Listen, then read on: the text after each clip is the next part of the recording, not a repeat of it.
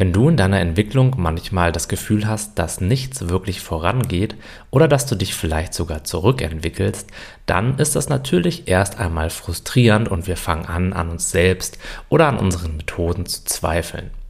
Gleichzeitig liegt hier aber auch eine Riesenchance auf Wachstum, denn jedes Gefühl der Hilflosigkeit, jedes Gefühl der Frustration ist genauso ein Gefühl wie Angst oder Wut oder Scham. Und damit gehen wir letztendlich genauso um wie mit eben diesen Gefühlen. Wir fühlen sie und fokussieren uns, so gut wir das können, komplett auf das Gefühl an sich und nehmen unseren Fokus etwas von der Geschichte über dieses Gefühl weg.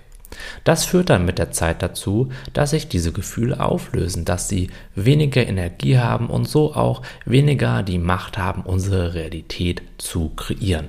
Wenn wir allerdings auf unsere Geschichte, dass nichts funktioniert und dass wir ein besonders schwerer Fall sind, immer wieder einsteigen, dann fügen wir so diesen Geschichten und auch diesen Gefühlen, gegen die wir so ankämpfen, mehr Energie zu.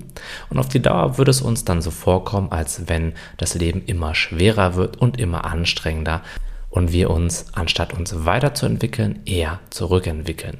Natürlich nimmt uns das dann die Energie, dran zu bleiben und das Ganze wird eine Spirale, die immer weiter nach unten geht.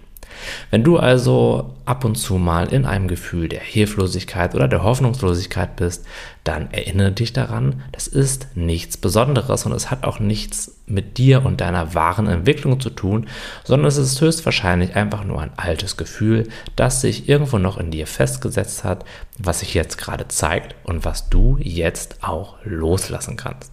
Genauso wie jedes andere Gefühl auch.